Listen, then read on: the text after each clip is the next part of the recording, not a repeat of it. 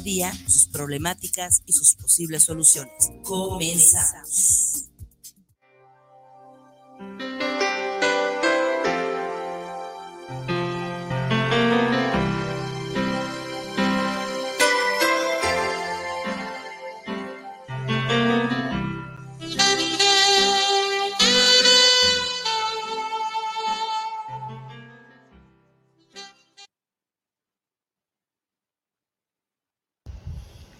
Qué silencio. Qué tum, silencio. tum. Pues muy buenas noches amigos, bienvenidos a su programa de psicología, psiquiatría y salud, Psicoradio Guadalajara. Es un gusto estar con ustedes como todos los martes, eh, agradeciéndoles su, su compañía y como siempre, aquí su amigo Jorge Palacio, psicólogo, y mi amigo el psiquiatra fabuloso, doctor Iván. Ah, muchas gracias por esa presentación, Jorge.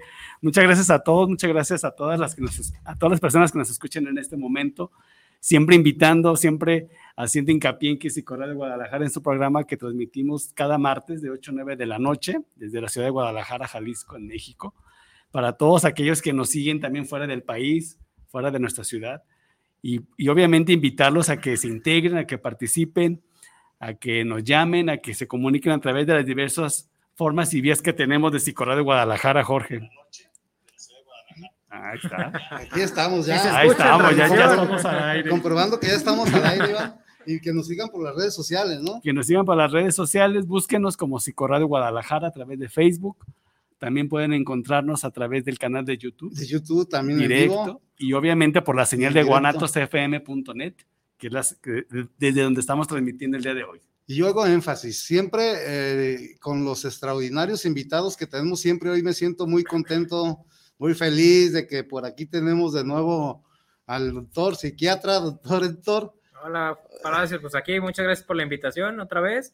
Con gusto cuando me inviten. Yo aquí feliz en este espacio para ayudar a todos. No habíamos podido coincidir, Gracias, pero gracias Héctor. Y ahora con nuestra amiga nutrióloga, licenciada en nutrición. Claro, este, me presento, yo soy María Fernanda Aguilar, este, tengo licenciatura en nutrición con especialidad en trastornos de conducta alimentaria. Ah, Y aquí excelente. estamos pues para dar información. Muchas Preguntas, gracias. contestar lo que gusten. Muchas gracias, Fer. Pues mira, muchas gracias, doctor Héctor.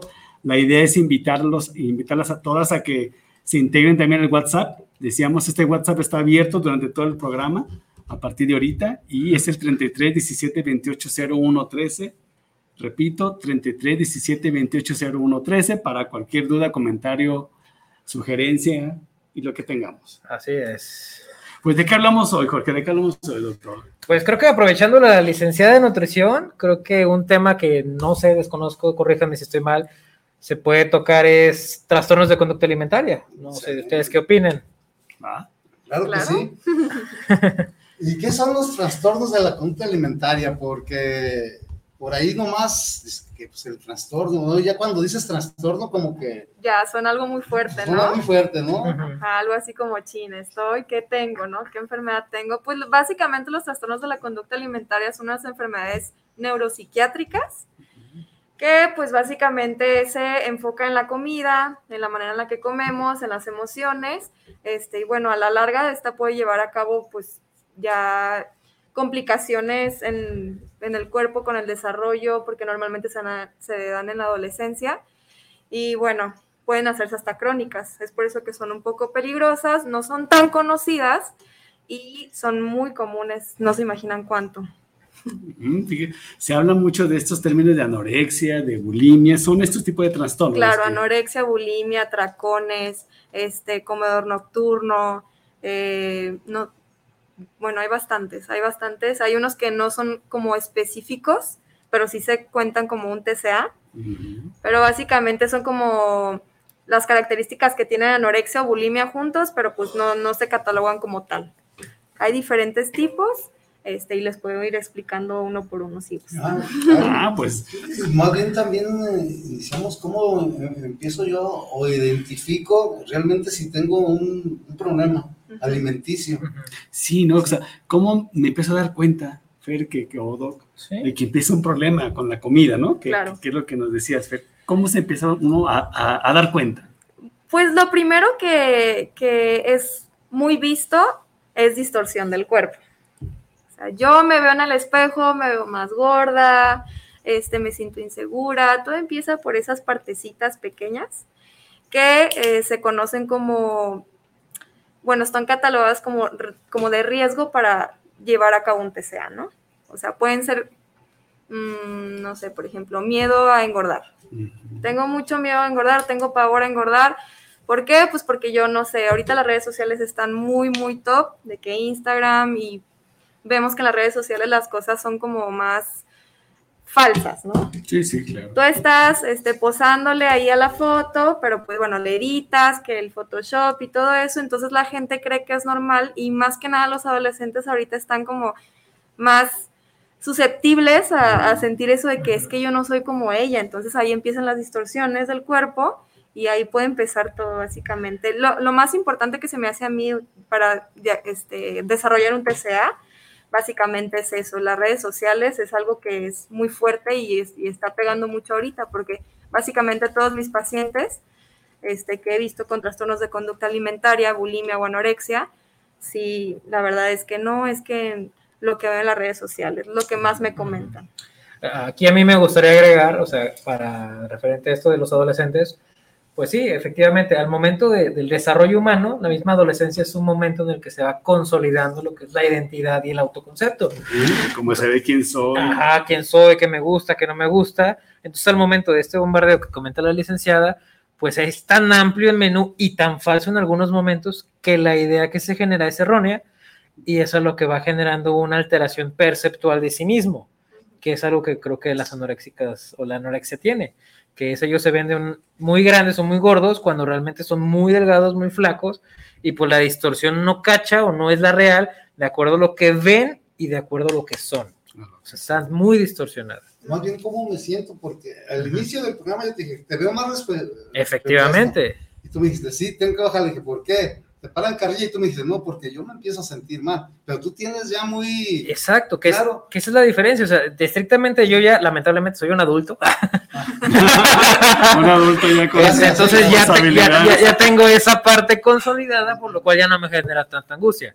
Sin embargo, en el adolescente, eso es sumamente frágil y cualquier comentario es totalmente agresivo, incisivo y fragmenta ese pequeño autoconcepto, que es el que... O sea, comentarios que vienen desde la familia, Desde- redes Cualquier sociales. persona, básicamente es, es muy común de que, ay, te veo más delgada, amiga, ¿qué te has hecho? Y bueno, pues no, pues me puse a dieta, pero tú realmente no sabes que esa persona está haciendo para bajar de peso. Sí, sí. Probablemente esa persona, pues, este, tenga ayunos a mayores a 18 años.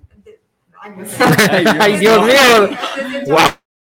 Puede que esa persona pues esté vomitando, se esté causando el vómito con el dedo, de diferentes maneras, pero puede ser muy peligroso. Un simple comentario, la verdad es que desde ahí pueden empezar muchas cosas. Por eso nos comentas que las redes sociales tienen un factor directo en, Directísimo. en- en- en esta percepción que está en desarrollo, entiendo. Así es. Claro. Entonces, regularmente, una persona que empieza a padecer eh, este trastorno o esta situación, eh, podemos decir que tiene una baja autoestima. Mm, No, Pues- Está difícil, ¿no? Francamente, o sea, igual desde el proceso de desarrollo yo sí quisiera agregar, tal vez no una autoestima como tal, pero sí un cuadro afectivo que lo acompañe. claro, ajá. eso. Ok. O sea, una depresión de cajón, casi casi, con un acompañado con trastorno de ansiedad o alguna otra situación. Y obviamente, la licenciada no me dejará mentir, también esto no se limita solamente a esta persona, generalmente están acompañados por algún otro miembro de la familia que tiene un trastorno depresivo o un trastorno de conducta alimentaria que normalizó. Esos son factores de riesgo muy grandes Sí. para un TCA. Como la digo por- precisión familiar. Yo digo por la aceptación, más que nada. ¿no? La aceptación de cómo me siento o de veras eh, qué quiero conseguir con esto, ¿no? Que es realmente es eso, la aceptación de un grupo de amigos, Claro, la presión social. la presión social sobre todo, entonces. Y recapitulando, o sea, ¿qué hay más social en este mundo digital que este aparato? Esta es la representación en la mano de la, socia- de la sociedad. Sí, claro. Claro. Representa todo, una sola pantalla. Y todo el impacto que tiene nuestra representación en cómo nos vemos, cómo estamos y cómo nos sentimos. Exacto. Es una comparativa tremenda. Nos decían que los adolescentes y las adolescentes son quienes son el grupo más vulnerable. Claro, ya por ser adolescente ya es, ya es un factor de riesgo, básicamente. Entre cada este, tres mujeres, un hombre padece un trastorno de conducta alimentaria, es lo que dicen las, bueno, los informes ahí. Pero, pues sí, es, eh, yo digo que es mucho más común. De hecho, hace rato con Héctor estaba checando este, los números, ¿no? ¿Qué nos dice la INEGI? ¿Qué nos dice? Eh, La y encuesta de salud la- mental Ajá, también. salud, ajá. claro. Y, y vimos que mm, en tres meses, el año pasado, habían como 1.300 casos como con diagnóstico, pero es lo que le estamos platicando Héctor y yo, porque el diagnóstico es difícil llegar ahí. Es muy difícil. ¿Por qué? Porque un TCA normalmente, por ejemplo, si yo soy mamá de un hijo con trastorno de conducta alimentaria, no sea anorexia, va a ser difícil para mí decir de que, ay, es que no come, ay, quiere llamar la atención, ¿sí sabes? Sí, claro. como es difícil llegar a eso de que, ok, hay un problema, ¿qué puedo hacer? Ok, vamos a conseguir ayuda, vamos a ir con un psiquiatra. Claro que es lo primero que, lo, de cajón, si se empiezan a ver muchos rasgos de, de un trastorno de conducta alimentaria, es básicamente ir con psicología. O sea, nutrición va acompañado, va de la mano, pero este, ya el psicólogo normalmente es cuando ya se deriva de que hay psiquiatra. ¿Por qué? Porque tienes cuadros depresivos, de ansiedad, shalala, trastorno límite de la personalidad Obsesivos compulsivos. obsesivos que ajá. son bastante comunes. Sí, claro. Entonces, pues básicamente es eso. Hay, no- hay muchos casos que estoy segura que no están como catalogados creo que como al, tal. al final de cuentas los que más llevan atención son los más evidentes. Por ejemplo, una anorexia ya con muy bajo peso, ah, claro. pero una bulimia en la cual no hay tal vez una alteración tan importante en el peso, pues puede pasar muy O sea, como no tan visible como la no anorexia. Exactamente. O atracones, ya básicamente lo ves como una obesidad. Atracones, eh, pues se deriva ¿no? de que, oye, pues tengo obesidad. Entonces, normalmente tú dices de que, ay, ¿cómo va a tener un TCA una persona con obesidad, no? O sea, nunca lo vemos de esa manera eh, y nunca creemos que esa persona está pasando por una, un trastorno como tal.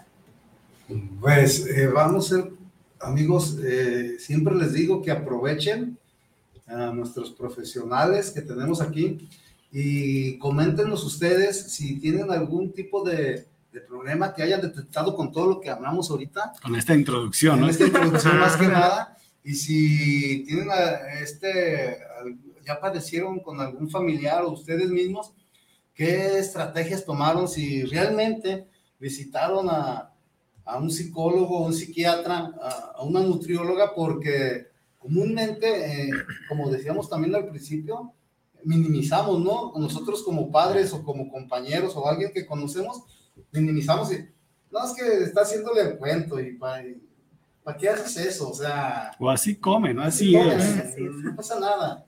Entonces, eh, y, y más que nada, eh, los mismos, entre los mismos compañeros o personas, este, eh, yo creo que eh, están dando un mal ejemplo para otros, ¿no? De, ¿y cómo lo hiciste? Usted dice, ¿no supiste cómo lo hiciste? Si, si es bulímica o, o anoréxico. Y, y ya cuando te dice, no, es que estoy haciendo esto, el otro puede hacerlo, ¿no? Por Claro. imitación. De que, mira, estoy bajando de peso. No, amiga, ¿qué hiciste? Claro, y más ahorita con toda esta digitalización es. tan accesible que tenemos, ¿no? ¿Qué saben de las causas o, o qué origina esto, no? Digo, ¿qué causas se conocen, no? Que, que producen estas fallas en la. En la percepción. en la percepción corporal. pues no sé si me gustas permitirme a mí, Fernanda. Ok. Adelante. Este, pues mira, como todo, como usted lo sabe, todas las enfermedades neuropsiquiátricas no tienen solamente un determinante específico, son todo un conjunto de factores genéticos, ambientales, familiares, sociales, en los cuales, pues bueno, sí hay una evidencia de que hay una asociación con, como ya lo comentamos, con familiares de primer grado, segundo, que ya tengan una enfermedad o que tengan ese trastorno, simplemente por la genética pero también por la parte conductual, es decir, si mi padre lo veo, y tenemos un ejemplo nosotros en, en la práctica clínica, que el padre ha tenido un, un un trastorno de conducta alimentaria de toda la vida, buscando mantener un peso específico, el padre desde muy chico le fue generando a, a una menor el concepto de tú estás gorda, tienes que comer tanto, no puedes comer tanto, tienes que pesar esto, tienes que empieza a generar esos conceptos que si ya tenemos una genética, Claro. amarran y quedan. Entonces, ¿qué le generamos a esta menor? Ansiedad, depresión, una alteración perceptual, porque aunque ella esté bien, por el concepto que el padre le implantó de que tú no estás bien, tú Mm. estás gorda, ya no se percibe como tal, porque hay una figura primaria que toda la vida le estuvo diciendo lo contrario. Si vemos, son muchas cosas. Sí, claro. Entonces, ese- siempre que identificamos un TCA es inevitablemente buscar trabajar con toda la red de apoyo o la red familiar. Ujú, Pues una tarea muy compleja, ¿no? Y es que eh, también vemos eh, patrones en familias que eh, regularmente, el que si son ligados, papá y mamá, casi también los hijos, ¿no? Y si son de forma más ro- robusta, este, también los hijos. Y creo que también esto influye, ¿no? Porque lo genético, dices. Eh, y, y ahora que me estaba acordando, ¿no? Inicia que las posadas y que la Navidad, el Año Nuevo y que los tamales y todo esto. Y ah, decían que terminaba hasta el 2 de... Y empezamos las dietas, ¿no? Lo digo si estamos hablando de algo más serio, pues, pero esto también influye después de, de que pasas o te haces esos atracones y dices, ahora Básicamente yo lo veo como un ciclo. Es el atracón. Después sientes culpa. Desde no comí mucho, ¿qué voy a hacer? Después viene la restricción. Después El viene dejo la. de comer. Ajá, el dejo de comer. ¿Por qué? Porque, oye, comí demasiado, tengo que castigarme, ¿no? Lo ve como un castigo. Y después de eso, este, pues sigue, ¿no? De que hambre, tengo hambre. Y otra vez llegamos al atracón. Básicamente es un ciclo que se debe romper porque tenemos que conocer bien como que la emoción que se está trabajando en ese momento. Si nos damos cuenta con lo que dijiste, Palacios, creo que se repite el año, solo que es un ciclo mucho más, un macrociclo. Exacto. Temporada navideña y todo eso es el cómo me atasco. Luego llega la culpa, que es toda esta parte de febrero, dieta. Y luego tengo la restricción para salir a la playa. Ujú. ya, Y luego otra vez. Vamos a hacer Y ejercicio. cíclico, ¿no? Como Sí. Es un ciclo, es un ciclo. Y lo, lo digo porque quise poner este ejemplo y, y comentarlo, porque después lo normalizamos como muchas cosas, ¿no? y ya, ya lo vemos como normal, y, y hasta yo creo tu mismo organismo, ¿no? Se acostumbra a, a esos atracones o a esas, ese desequilibrio alimenticio, porque puedes desayunar a las 12, 11 de la mañana, que ya no es una hora adecuada, usted más que nada nos puede comentar esto. Claro.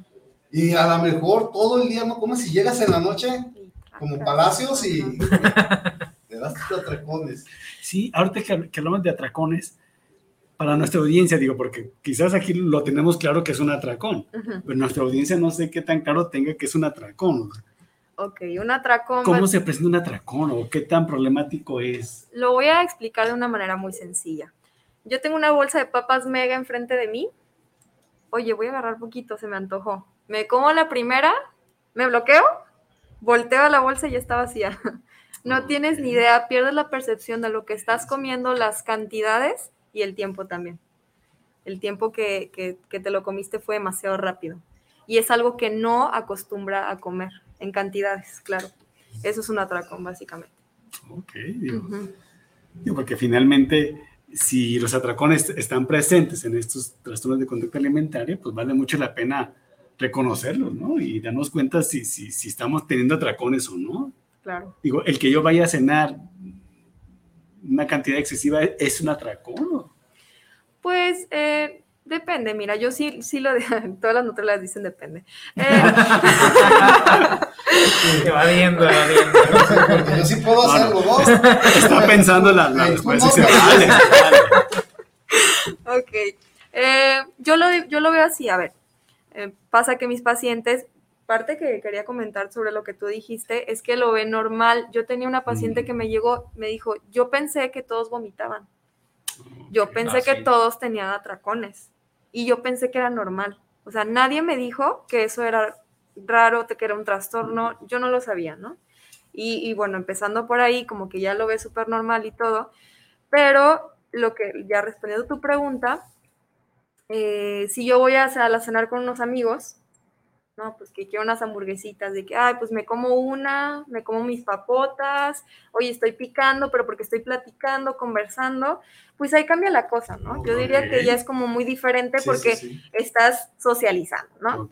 No lo estás haciendo con, con el afán de calmar la ansiedad, Ah, de calmar la depresión, la tristeza o cualquier emoción, cosa. Ajá, esa emoción que sientes, no, o sea, ya es más social, ya es como para convivir con la gente.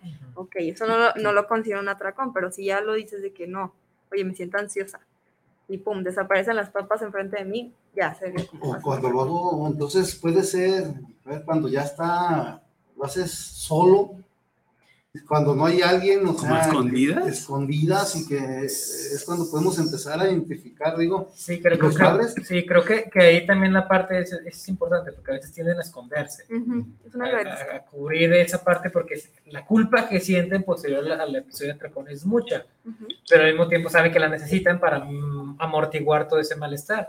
Entonces tienden a esconderlo. Como los padres a veces lo identifican es, una, por el cambio ponderal del, del hijo o de la hija, y dos, porque compran una caja de galletas y al día siguiente ya no hay nada. Entonces empieza a haber carencias de cierto tipo de alimentos, porque normalmente son hipercalóricos Esa es Claro. la pregunta. y no se comen la lechuga. No, no, es No, como que no hay atracones de lechuga. No, son de no, no. zanahoria. Ojalá, pero no. Ojalá, pero no. Son de No, no, no. carbohidratos complejos. Sí. Carbohidratos, tienen que ser carbohidratos simples, creo, ¿no? Ajá. por los azúcares. Se va por Eh. los azúcares, la grasa, todo. Sí, normalmente como lo, lo, lo, los, ali- los alimentos gordos, entre comillas, que, que se te vengan a la cabeza, Ujú. esos son por los que se van. Los alimentos prohibidos, justamente. Ok. Los Los alimentos que tienen los prohibidos. sellitos. Todos. Ajá, todos. Los todos tienen de los exceso. Los sellos de Exceso, exceso. ajá. exceso. No, ya, después hablamos de eso. Sí, pero- ese es otro programa, como el etiquetado, ¿no? Sí, esa- etiquetada es muy importante, un tema muy importante de que hablar. Pero bueno, los atracones son por carbohidratos o por Sí, sí, sí. alimentos de este tipo, ¿no? No por, Ok, sí, no no por por- lechuga. Pues sí, este, básicamente es eso. La, se, se van por los alimentos prohibidos, pues porque ellos se prohíben de, de eso, porque, oye, es que es malo comer esto, voy a engordar si como un cheto, voy a engordar si como lo que sea, ¿no? Entonces, en el momento en que ellos tienen la oportunidad de estar solos, normalmente que es una característica, pues órale, ¿no? Eso, o sea, ese es como otro aviso, ¿no? El que coman a escondidas estas cantidades, la que se lleven comida, ¿no? Sí, También sí, sí, a veces se le esconden y... se la esconden. Y se estaba hablando yo de, de amigos y los familiares, estás gordita y eh". Ujú.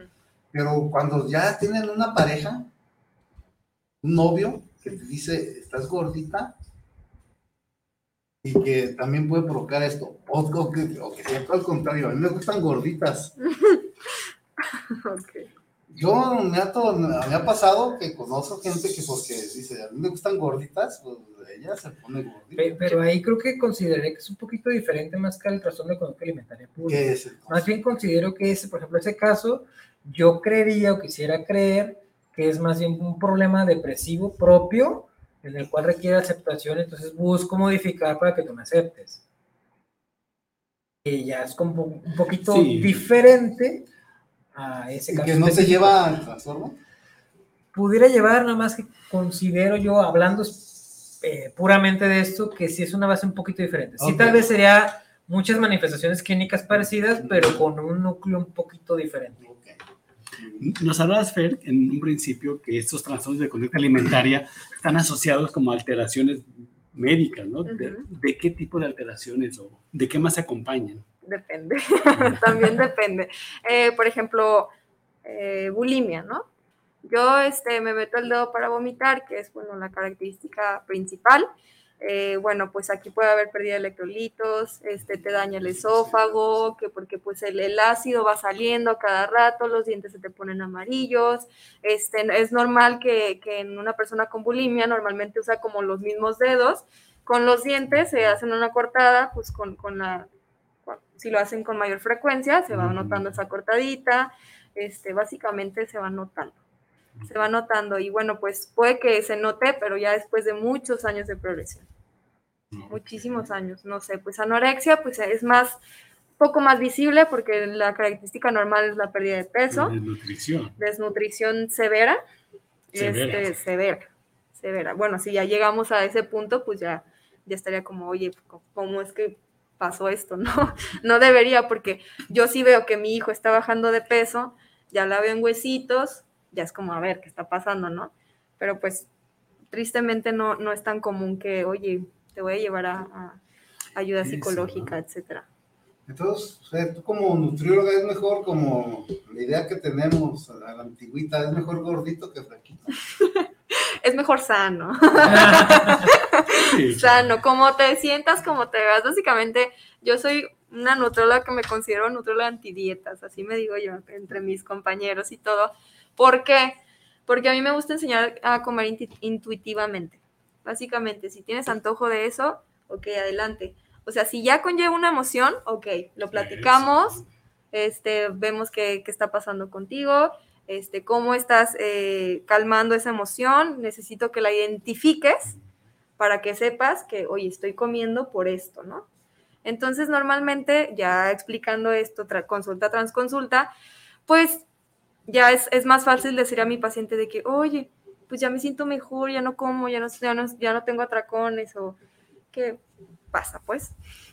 Entonces, este, si mi paciente me dice, oye, este, me siento bien como estoy ahorita, está en su peso normal, oye, no le voy a decir, oye, baja más porque tienes que estar a la mitad, no sé, IMC o peso ideal de Metropolitan, lo que sea, que son, pues básicamente hay unos cálculos que hacen los nutriólogos. Y eh, si un paciente me dice, oye, me siento muy bien, me veo muy bien en el espejo, tengo unos comentarios míos, ya no me estoy criticando, shalala, shalala, ya es como, ok, ese es tu peso ideal y ahí lo dejamos, ¿no? Ok. Fíjate, eh,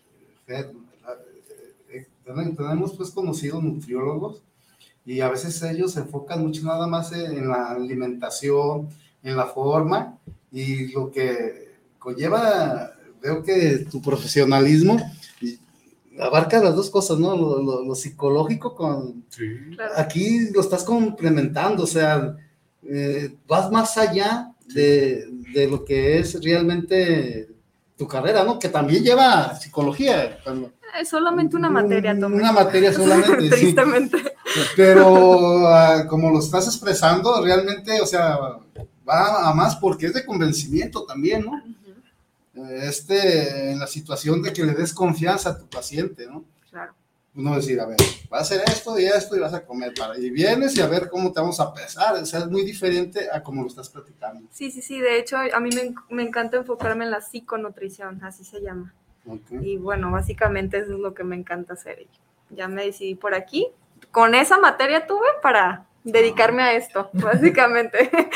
Sí, de verdad me gustó mucho. Y sí, la verdad es que es lo que se enseña, como que la confianza en el paciente, que aprenda a comer, que aprenda a distinguir sus emociones. Eso, ¿no? Pues sí, todo eso. Sí, porque también nos alimentamos de emociones, ¿no? Claro. Y eso es algo básico en este campo, ¿no? De los TCA. Y creo que ese hecho de que ella ponga la pausa en la emoción es el- el- la diferencia entre un nutriólogo tal vez ortodoxo que Así únicamente es. se, dice- se dedica, ¿sabes qué? Tienes tal día para bajar de peso, ¡pum! Métodos que a veces son un poquito estrictos y pues al final sí bajan de peso, pero no resuelven el problema. No, y, y son estrictos y muchas veces son este eh, muy restrictivos que a veces eh, nosotros en nuestra psique tenemos esa, ¿no? Me restringes tanto que, que me estás generando esa ansiedad de, de hacerlo. Y tú como lo platicas, no, está bien, está bien, puedes comer eso que se te antoja, pero pues cómelo eh, en una cantidad pequeña para que te, te satisfaga nada más. Que decirlo, no tienes que hacerlo porque entonces te, te está generando esto, ¿no? No, no, no, no, no quiere decir que, que en tu psique estás generando, estás dando un doble mensaje, ¿no? Como diciendo, no lo hagas y te está diciendo, híjole, te, te lo está recalcando, ¿no? Bueno, precisamente para eso es la especialidad, ¿no?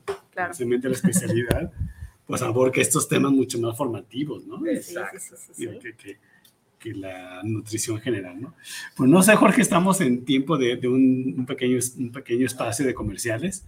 No sin antes recordarles, amigos y amigas, que seguimos transmitiendo desde Guadalajara, Jalisco, con el tema de trastornos de conducta alimentaria. Así que mándenos sus mensajes porque volviendo, volviendo vamos a leerlos. Gracias.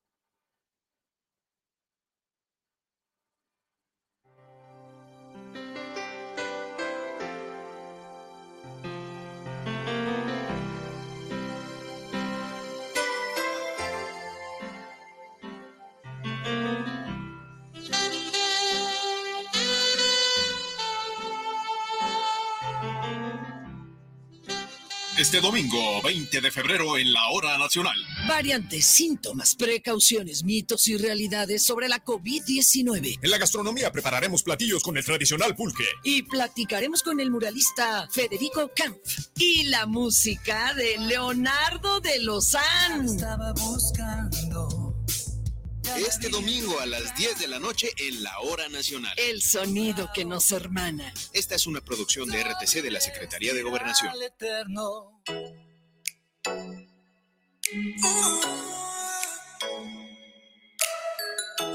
Les invitamos a escuchar su programa Entre Amigas y un Café, todos los sábados a las 8 de la mañana con sus amigas Amale y Lorena donde trataremos diversos temas de psicología, tanatología y del acontecer diario.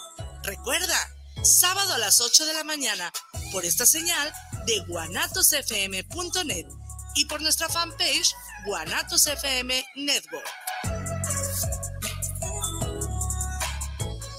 Casa Aramara, un lugar mágico en el tradicional Tianguis Cultural en Guadalajara, frente al Parque Agua Azul. Visítanos y encontrarás cuarzos, armonizaciones, esencias curativas, lectura de cartas y mucho más. Te esperamos todos los sábados de 10 de la mañana a 4 de la tarde. Casa Aramara, donde te recibimos con los brazos abiertos. El mafioso, el narco, el cocinero, la buchona, el dealer, la mula. ¡Lotería! No importa qué droga química te metas, todas están hechas con veneno y de todas formas te destruyes. Si necesitas ayuda, llama a la línea de la vida, 800-911-2000. Para vivir feliz, no necesitas meterte nada.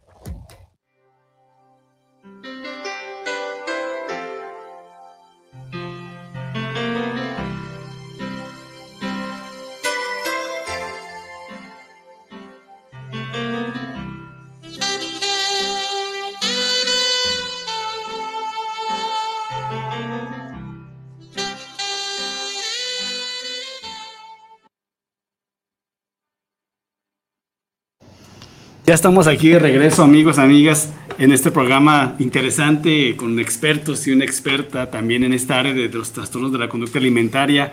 Tenemos tiempo para que sigan preguntando. Están llegando ya una serie de mensajes que vamos ahorita a dar lectura, ¿no, Jorge? Muy bien. Ya, empezamos por este. Dice, Gudiño Pérez Felipe de Jesús. Al estar emocionado es cuando uno se da un atracón, por ejemplo, viendo una película o, está en el estadio, ¿verdad? Lo que decías, ¿verdad? Sí, sí, sí. Eso a veces no, no hay que verlo porque son esporádicos, ¿no? Mira, eh, yo recomiendo más que, que, si van a comer, que coman sin distracciones, ¿no? Oh, Porque tú estás analizando la tele, el partido, y no te estás dando cuenta si estás, que estás comiendo en automático, básicamente.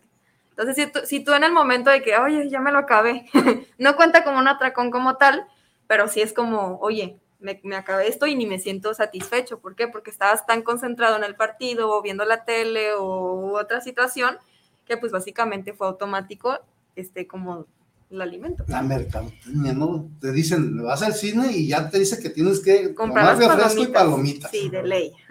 sí. No, no, no, entras. cine. Ajá, si, Si no, no, no. no, no fuiste al cine. no, no fuiste al Ah, cine. Roberto Marín dice, mil gracias, nos falta mucha cultura de la alimentación, sobre todo a las personas maduras, para prepararnos para una tercera edad con calidad de vida. Madura, ya nos hablaron, Jorge. ya nos dijeron. Ah, de veras, ¿verdad? No, todavía no, todavía no. Todavía no estamos tan maduros.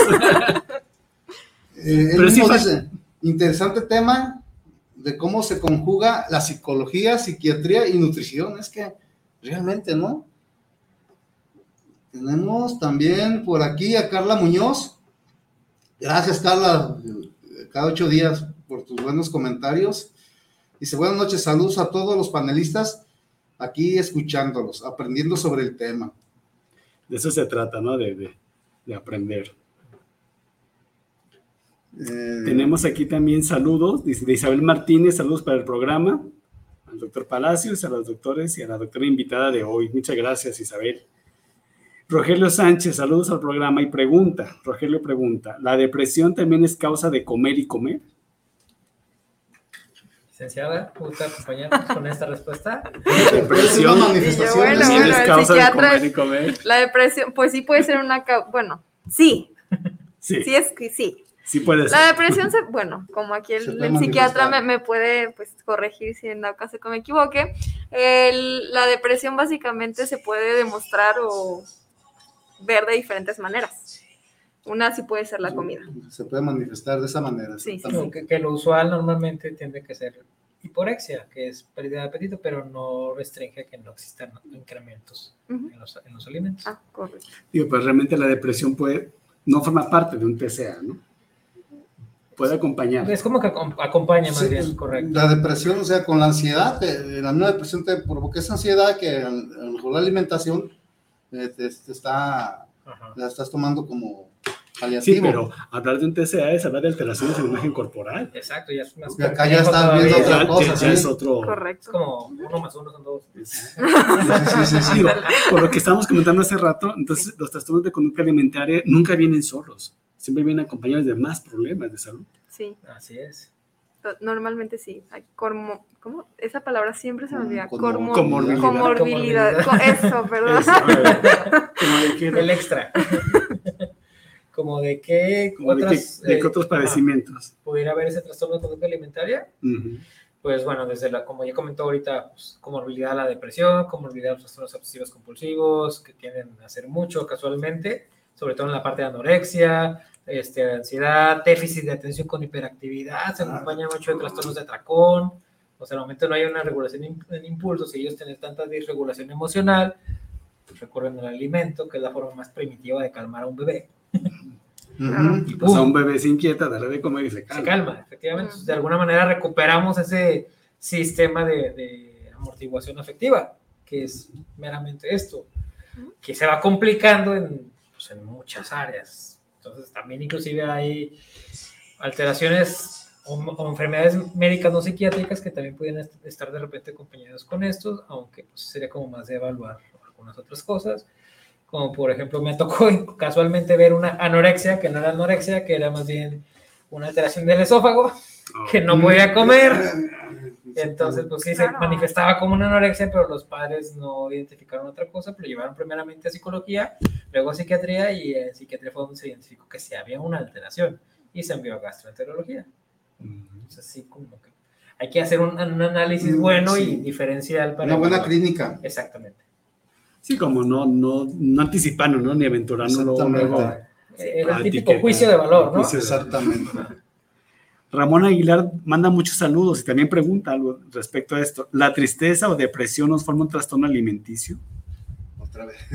Pues, Es pues que- sí, va de la mano. O sea, sí depresión, de la- es que tristeza. O sea, pero mucho. primero se presenta la depresión y, y luego el trastorno de conducta alimentaria. Digo, porque que- creo que la pregunta Creo que la por ahí, pregunta es ¿no? esa. Creo que si nos vamos a, a la perspectiva de desarrollo, creo que sí vamos a empezar con una depresión que nos va a volver vulnerables Eso, para que el factor externo nos genere ahora sí con mayor facilidad un trastorno de conducta alimentaria. Creo que sí, espero sea esa la pregunta y si es, pues esa es la respuesta. Pero realmente no es que sea una causa propiamente. Ajá, ¿no? sí, no, no todo deprimido No. va a tener un, un trastorno de conducta alimentaria, Exactamente. Pero sí la depresión. Puede ser más- parte de la manifestación, pero no. Correcto. Sí, porque aquí nos preguntan que si es causa, ¿no? Ajá. la depresión es causa, bueno, pues no, no precisamente, ¿no? Precisamente es eso, ¿no? Que tienen que consultar de veras un profesional. Este, si se van a psiquiatría, psicología, nutrición, de ahí se, se deriva, ¿no? O sea, a- y si es ya algo, eh, se me fue la palabra, eh, con algún especialista, en este caso gastroenterología, pues también se, Sí, el trabajo interdisciplinario, al final de cuentas, es lo más importante en ellos.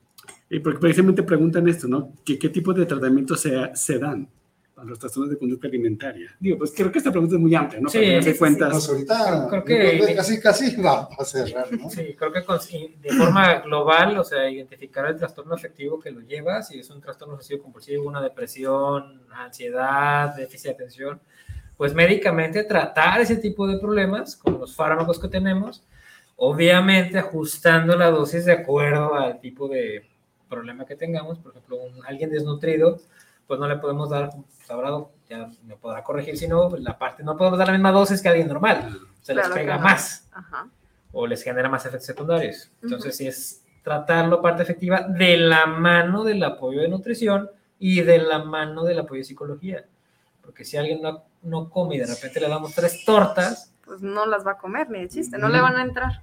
Eh, la parte nutricional en este, en este aspecto, pues ya sería básicamente que el nutrólogo se adapte al paciente. ¿Cómo me adapto yo al paciente? Eh, a ver, vamos a hacer un esfuerzo. Eso se logra con psicología, básicamente, la parte del esfuerzo de que, oye, tienes que echarle ganas, tienes que, bueno, echarle ganas o no muy, muy, Muy cliché, ¿no? muy cliché, échale ganas. Échale ganas a. Ya, Échale ganas. No, pero sí entendemos. No, no, no, claro. Es, es puro aquí. no te preocupes, ya hasta yo me reí. Bueno, eh, sí, esa parte como, a ver, este, tienes que poner de tu parte, ok, ¿qué- ¿con qué vamos a empezar? No, que con que un paciente con anorexia me dé una comida más, o sea, no sé, si se come una manzana al día, que sí pasa, este, oye, hoy te vas a comer una manzana y un pedacito de carne, ya es un avance, Exactamente. ya es un avance. Oye, y ya después de, esa, de ese día, ok, ahora una manzana, pedacito de carne, ok, ahora le vamos a meter, este, poquito arroz, ya es un avance. Es irle hasta que el paciente llegue normalmente a ese, a comer lo que necesita. Y, y que tenga esa necesidad también, ¿no? Porque ya están, des- eh, su organismo ya no está acostumbrado a, a los alimentos. Exacto, Pero pues el hambre es el hambre, el ¿no? hambre es el hambre. o sea, enten- Digo- entender el grado de voluntad de esos seres humanos Digo- para restringir algo tan porque el básico. hambre es algo tan ¿no? fisiológico que aunque Sí, sí, sí. no tengamos Pero en lo anímico, pero es cierto, pero en lo anímico, Iván, ¿a quién no nos ha pasado que tenemos alguna dificultad, un problema y no te da hambre? Ah, sí, pero digo, para nuestras zonas de conducta Pero- alimentaria pero precisamente-. Exacto. Si llegamos a ese límite o a ese punto, que ya lo, vuelvo a lo mismo, ya lo normalizamos, o sea, yo no tengo el apetito que tenía antes, o sea, no, es más, la comida no, la como porque tengo que comerla, pero ya no la disfruto, desde ahí también. Sí, pues es todo un trabajo, ¿no? Interdisciplinario, donde se echan a andar. No, un nutriólogo sin el psicólogo, psiquiatra, no, no. Eso, eso básicamente. preguntar, ¿no? Cuando ya es un- una problemática así, Fer, porque pueden ir alguien que quiera eh, un control para control Ah, de claro. peso y Ah, todo eso sí. pero Ah, no, hablando pero- específicamente de esto, Pero un TCA, Un Ya. TCA es otra historia. sí, ya es otra historia, pero ya ha avanzado, obviamente. Y qué bueno que ya hay personas profesionistas que se forman ya especializándose en estas áreas. Ujú. Porque seguramente hace años, cuando yo estudié psiquiatría, por allá hace de 20 años, apenas empezaba a hablar o sea, de, de estas clínicas de trastornos de conducta Es alimentaria. nuevo, es básicamente. Ya nuevo. estaban, pero eran en el país realmente muy pocas. Aquí en Guadalajara, no sé cómo está el entorno. Ahorita, pues creo que hay algunas clínicas sí que tienen, con incluso hospitalización, pero, Conozco algunas, sí. ajá, pero al final de cuentas es un Muy ambiente pocas. nuevo en el cual apenas se está viendo, pues, está dedicando el tiempo para observar y aprender y apoyar. Ujú. Y más ahora porque, bueno, hay que mover a la familia. Y la familia, moverla impli- implica a veces híjole, en estos casos, internar a un paciente para que la familia se dé cuenta de la importancia de lo que es esto. es Precisamente, que es, es esencial que la familia esté implícito en todo este proceso porque, Y entienda su responsabilidad. sí, sí, sí, y si no hay familia, porque también sucede. Sí, pero sucede. siempre debe de haber, hay alguien cercano, o sea, ya Pues cuando de veras estás alguien definitivamente solo, tú tienes que decir, pues, oye, Digo, porque estos trastornos de conducta alimentaria finalmente también van creando toda una disfunción, un entorno muy adverso. ¿no? Es que alguien que no tiene ese apoyo, Iván, que no tiene familia, claro. novio, o pareja, y amigos, desde ahí ya te estás dando cuenta su problemática, cuál es. ¿Y por qué tienes el trastorno? Ajá, aparte, de eso, o sea, desde ahí tú ya te estás dando claramente eh, de dónde procede su problemática. Norma Patricia Vargas Hernández, un saludote a, a Patti. Nos manda saludos, temas interesantes. ¿En qué momento se internan los pacientes? Creo que ah, aquí hay que dividir a dos internamientos. A ver, El internamiento médico como tal, que es para la reposición de todas las alteraciones de electrolitos, de anemia, de toda La esta alteración. renutrición. o- Correcto, para reposición nutricional si es necesario, o sea, todo eso cuando hay muchas alteraciones ya cardíacas, gastrointestinales, musculares, todo eso, pues va a una, un internamiento primario, primero médico para reponer, y ya después, si se considera o se valora, pues un internamiento por parte de salud mental, en el cual va a ser- se va a tratar de generar un ambiente pues en el cual se pueda precisamente esto que comenta la licenciada, dar la mayor cantidad de soporte en las áreas posibles para que entonces esa persona empiece otra vez a desarrollar ese hábito normal de alimentación saludable, que normal ya no tiene nada en este tiempo.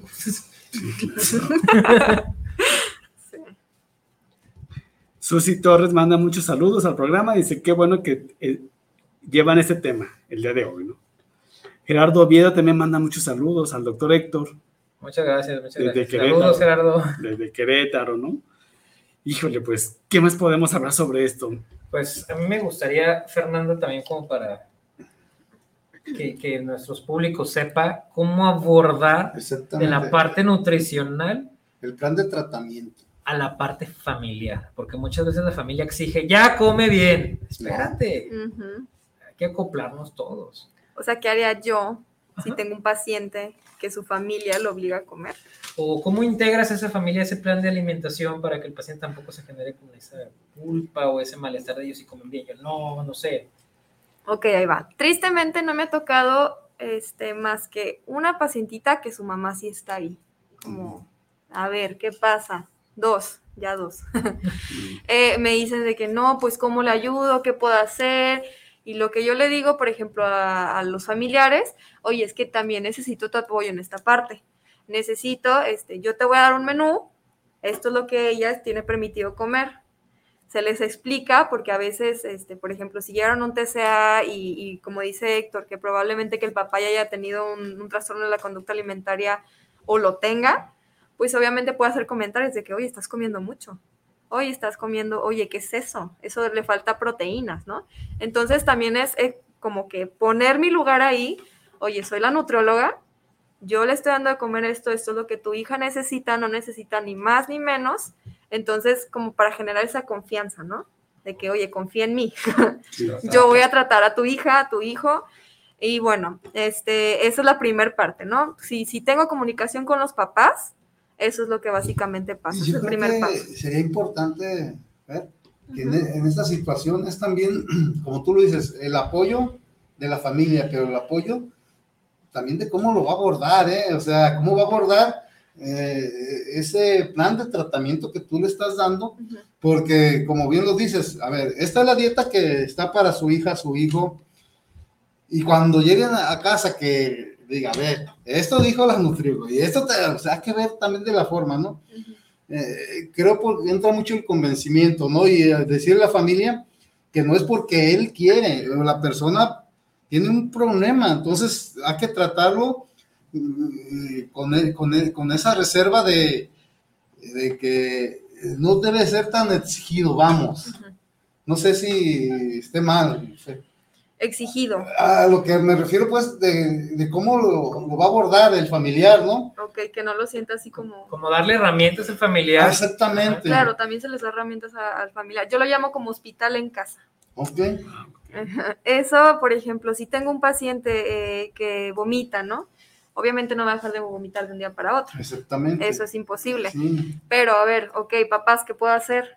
Eh, lo importante, no sé, de que en cuanto salga de, de termine de comer, que coman en familia, primero que nada, porque la- el paciente puede esconder la comida, lo puede escupir, lo puede tirar a la basura, lo puede esconder por ahí, pueden pasar muchas cosas.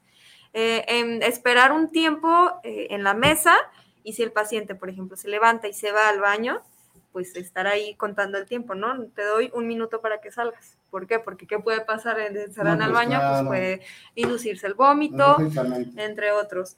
Ahí puede sentir mucho la presión el paciente, que es que mis papás los traigo aquí, Sí, sí. pero para eso es importante la parte de la o sea, y psicología. sí es importante, o sea, el estar al pendiente y el cuidado, y tú sabes que cuando tienes cierta vigilancia, pues te des- disciplinas más que cuando estás sueltito, ¿no? Sí, sí, sí. De hecho, aquí este, hay hospitales básicamente para trastornos de conducta alimentaria, pero te internan. Te ¿Aquí internan. en Guadalajara? aquí en Guadalajara. Eh, te internan y, y bueno, pues ahí estás con las Ay, enfermeras y ni los papás pasan. ahí sí no te van a permitir ni eso, ¿no? Ni levantarte. la- Nada, nada, pero ¿Y qué, nada. y qué tanto ha funcionado desde tu experiencia, Fer? Em, este modelo ¿no? de trabajo? Este- bueno, el de hospitalización, la verdad es que yo trabajé en mis prácticas en un lugar que se llama IFITAF. En ese lugar pues me enseñaron bastante. La dueña de IFITAF trabajaba en, en- en este hospital, ¿no? Y bueno, ella me dijo, me comentaba que pues no era la manera correcta, que pueden haber maneras como que más ambulantes los pacientes, que pudieran ser ambulantes y, y crear esto como lo que digo de hospital en casa. Entonces, es terapia familiar, los papás tienen que estar incluidos sí o sí, ¿no? Si no, búsquese otro lugar, porque Sí, aquí no los aceptamos, porque los papás son esenciales para que el, el niño, el hijo, la hija pueda salir adelante de esta conducta alimentaria. Eh, y bueno, y ahí es básicamente trabajo en equipo y sí se puede ir a casa a menos. Si ha pasado que me pasó en, mi, en mis prácticas que, que a uno lo tuvieron que hospitalizar porque ya, ya tenía problemas de- del corazón, básicamente ya no le latían al ritmo que debería, etcétera, de, de tan mal que estaba. Y bueno, sí se hospitalizó, eh, pero básicamente es ambulatorio. Y sí se puede. Yo confío en ese, en ese, En, ese en esa manera, en esa forma, en que Creo que sí. Al, al final, lo esa palabra que dices es bien importante, porque todo gira alrededor de la confianza. Ujú. Claro. Tú confías, confías en el, en- estás generando confianza hacia sí mismo, confías en ti, que es algo que normalmente Exactamente. todos te quitan. En el hospital. Pues Ma- Marisa Patiño dice excelente tema, pues sí, claro, ¿no? Un tema. Es mi mamá. Marisa Patiño, saludos a la mamá de Fer. Gracias por seguir, le invitamos a que siga Cada semana, la- cada a semana. Porque Gracias. también sería importante, ¿no? Irnos al otro, estre- al otro punto, eh, eh, este, hablar de obesidad, ¿no? También todo lo que conlleva. Ese sería para otro tema, Fer, ¿no? Se te vas comprometiendo. No, ahí también entran los trastornos de conducta alimentaria. Exactamente, ahorita estamos hablando específicamente, pues, de... De hecho, nos falta tocar ese tema, ¿no? Sí, Claro, importantísimo. y la obesidad Ahorita que- nos, nos enfocamos mucho en... Anorexia y bulimia, ¿no? Los más clásicos. Pero- Sí, pues son, los más comunes. Pero, Ajá. o- obesidad, que ¿Qué onda estamos... con la obesidad? Sí. Pues Fer nos dijo desde que empezó el programa, ¿no? Que en la obesidad había también trastornos de Sí, claro. alimentaria Claro. que no son visibles, pues, pero, pero no son visibles para quienes no los quieren ver, ¿no? Ay, sí. No. Correcto. Porque ahorita estábamos hablando precisamente de ya de médicamente, cómo te afecta. Y acá en, en la obesidad, pues es este el diabetes, este hiper- hipertensión, rechazo, social, todo o sea, no, no, no. Sí, e- es muy Otra- amplio. La otra cara de la moneda, ¿verdad? De cuentas. Claro. ¿Cómo se pueden prevenir? o- ¿O qué podemos decir en cuanto a prevención? La, la anorexia, bulimia, ya hablando pues específicamente. Se identifican, pero ¿qué, que- qué tan prevenibles son? Lo prevenible es desde la, la crianza, o sea, la, la forma en la que el padre o la madre le van a dar ese soporte afectivo, emocional, de no invalidar los aspectos corporales, eh, no comparar los aspectos corporales, todo eso y va, va a generar precisamente eso que acabo de decir, pues, o sea, mayor confianza en sí mismo y mayor tolerancia y aceptación a lo que uno es. A las críticas. Exacto. Pues las críticas siempre pero... Bueno, por eso, pero, o sea, Pero de hecho, Exactamente, es decir, eh, sí, tú puedes decir cuando yo estoy bien, me siento bien, independientemente de plasmar cómo- la realidad tal cual, o sea, no tienes que ser como la modelo photoshopeada que no tiene estría, cuando realmente toda mujer, casi siempre en la edad de desarrollo, a los 12, 13 años ya tiene estrías. ¿Por qué? Por el desarrollo tan rápido de la piel. Y eso es cosa de pacientes que dicen, es que ¿por qué? tengo Porque tengo estrías? estrías, ajá, es la inseguridad de que Ajá. no, mis estrías están horribles, de que hay, no.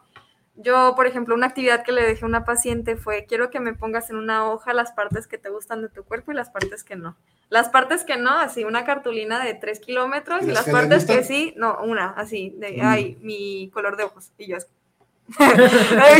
no, oye, entonces pues de ahí empieza el tratamiento, es, muy difícil, ¿no? Siempre en este ejercicio de anota, ¿qué, qué, es, lo, qué es lo que más te agrada de, de tu persona?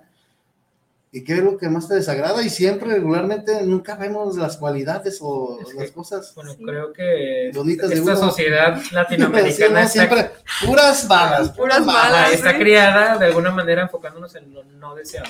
Sí. que no hiciste, porque no hiciste, que no tienes, tiende a haber como una tendencia a eso. Obviamente se está tratando de modificar con el tiempo, pero siempre como señalando lo que no es y omitiendo lo que sí es porque pues espera que sí hagas. No sé, por ejemplo, claro, las calificaciones, sacaste 10, ok, se espera que hagas, pero Ujú. sacaste 8 y órale, ¿por qué? ¿Por qué? Ajá. ¿Por qué? Y todo, todo lo negativo, se le se enfatiza demasiado. Ujú. ¿Cuándo enfatizamos lo positivo? Oye, qué buen intento de dibujar, qué padre, aunque no esté tan bonito. Por eso la intentó. psiconutrición es tan importante. Sí, Claro. Claro. Con esto que Es la psico y nutrición. Como esto que estoy diciendo, en el sentido de, de validar, ¿no? Exacto. De darle valor a lo que el adolescente, el chico, la chica está viviendo y sintiendo con su cuerpo. En cómo se está desarrollando, cómo se está así dando. es, así es. Y darle esa confianza tan básica. Sí. Correcto. Eh, Bueno, es que algo que, que me, que me capta mucho la atención es que en las redes sociales se dice, oye, te- te- no, pues mi vida es perfecta, viajo mucho, como lo que quiero, mi pareja es perfecta. No, hombre, no, hombre, supieras, Si supieras. ya te contase, ¿no? Si Todo te, si te contase, la- no, no, no, de verdad, este, y es lo que te enseñan, básicamente te enseñan de que, ay, tengo un día malo, no, me derrumbo, se me acaba la vida. Así, ¿no? Esta polarización cultural. O que me tomo una foto con lechuga, ¿no? Con platos nutritivos, ¿no? Ajá, y ahí Porque al, al, lado- al lado del- Estereotipado, ¿no? el hamburguesota, ¿no? De que, ay, ya, mi comida real, ¿no? La foto fue el Ajá, platillo, ¿no? el- Sí, sí, Sí, sí. pues ya ves hasta. Pues la Cada que va a cultura, comer uno ya le toma la foto de la comida. ¿eh? Toda radiada. pues, finalmente, como decía Roberto Marín, que también nos sigue cada semana, eh, la cultura nutricional, ¿no? Tiene mucho que ver aquí desde el hogar. Claro, desde ahí empieza, Sí, Desde desde la crianza, como dice Héctor. así es. Pues con qué nos queremos y con qué nos vamos a ver. Nos quedamos, este, bueno, que la psiconutrición es muy importante, que básicamente no debes de tener un síntoma tan grande para que tú puedas acudir a una consulta de nutrición, psicología o psiquiatría. Básicamente todo empieza desde cómo te sientes tú, cómo te ves en el espejo, eh, cómo, cómo te está mi relación con la comida, este, tengo atracones, no tengo atracones, este, tengo mucha ansiedad y cómo. Ahí, ahí empieza todo. Básicamente no tienes que tener algo muy grande. Estas se llaman conductas de riesgo que te pueden llevar a, a que tengas un trastorno de la conducta alimentaria. Pero, este, pues no siempre llega a eso, gracias a Dios. ¿Dónde te pueden localizar si de los amigos que nos ven y nos escuchan si quieren una consulta contigo?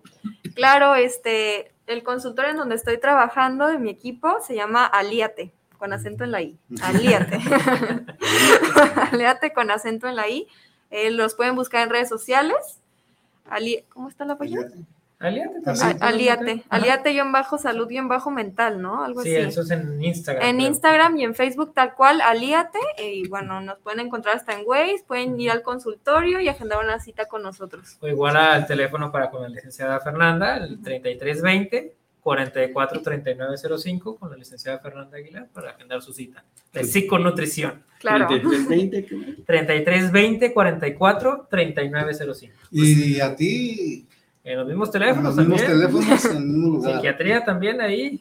Apoyamos el trabajo en equipo. ¿Tu, tu buscamos- especialidad? Ah, yo por ese palacio, soy psiquiatra y psiquiatra infantil. Desde chiquitos hay que arreglarlos para que de grandes no sufran tanto. Bien dicho. El 70% de la enfermedad mental de adulto viene en la niñez. Correcto. Eso está totalmente hablado. sí, sí, sí. Pues muchas gracias, Jorge, muchas gracias, Fer, muchas gracias. doctora. Muchas gracias, Gracias por invitarnos. No, no, no. Muchas gracias. bueno, ojalá se hayan sentido a gusto y que Cuando no sea la gusten, última. cuando gusten, aquí estamos. Vamos hablando de obesidad, ¿qué te parece? Claro, O sea, la siguiente plática que sea la obesidad. Ok, Fer, pues Bueno, ya. pues nos, nos despedimos y como siempre les digo al fin del programa, que sean felices. Que pasen buenas noches. Buenas Buenas noches. Hasta luego, buenas noches.